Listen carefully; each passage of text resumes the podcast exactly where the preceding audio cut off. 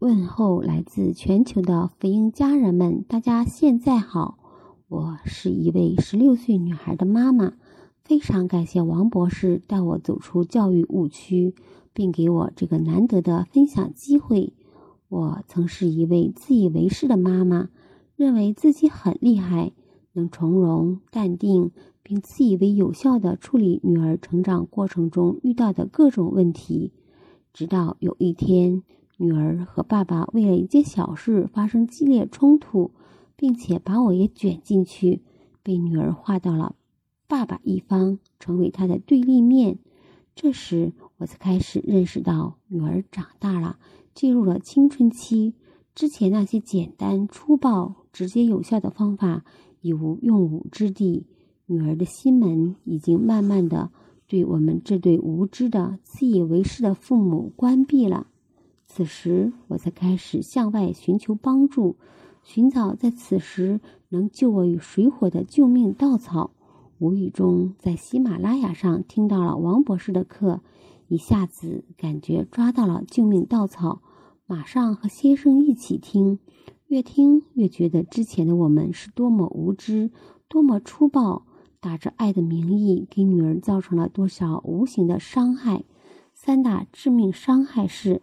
一过分关注导致孩子的以自我为中心，没有团队意识，在学校不能很好的团结同学，融入集体。二过分包办导致孩子没有责任心，只想索取不想付出，同时没有成就感和较低的自我效能感，最终使孩子对自己的能力评价较低。三。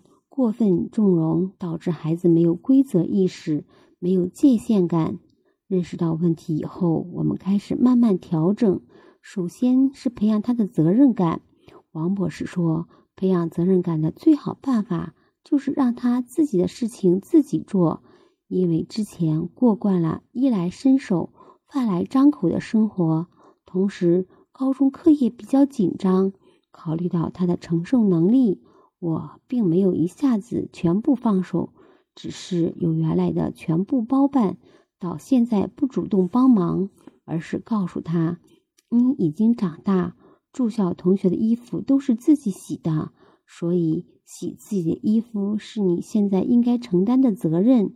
如果你忙不过来，可以放到盆里，请妈妈帮忙洗，妈妈还是很乐意帮助你的。刚开始我是比较煎熬的。”看着他的衣服到处都是，很想去收拾并洗好，但我忍住了。有一天，他找不到干净的换洗衣服了，习惯性的来指责我：“妈妈，我的衣服怎么都没洗？”当时我很平静的对他说：“前几天我们不是约定过吗？洗自己的衣服是你的责任，你没时间可以请妈妈帮忙。可是……”妈妈并没有收到你的请求呀。从此以后，他自己会及时整理衣服，并请妈妈帮助他，而且态度越来越好。其次是培养他的独立意识。进入高中以后，他的事情基本由他自己决定，包括选课和要补习的科目，我们只是表达一下我们的看法和建议，以及帮助他联系补课老师。并告诉他，无论他做出什么决定，我们都支持他。这点做起来真的很难。面对各种重大选择，比如选考科目，我们心中还是有各种担忧。但我和先生还是达成一致，让他自己选择。毕竟他的人生经验要他自己积累，他的人生道路要他自己走下去。在上周刚刚结束的高一选课。我们几乎没有参与，他自己进行了选择，选择结果是暑假讨论时我们给出的建议。最后是我们把以孩子为中心的工作重点调整为我们父母努力学习、成长自己、活好自己的人生。因为只有父母自己状态好了，孩子才会喜欢你，愿意跟你在一起，想活成父母的样子。此时，父母其实不用太多说教，孩子也会认真考虑你的建议。相反，如果父母自己状态不好，孩子不喜欢你，不愿跟你在一起，很讨厌父母现在的样子，你的说教又有多少意义呢？你对他的任何建议，他都会选择背道而驰。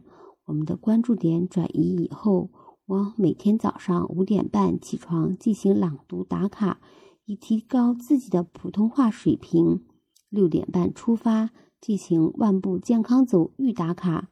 在我坚持到第三周时，孩子一天晚上对我说：“妈妈，明天早上五点半叫我起床，我要练习英语听力。”还是王博士那句话。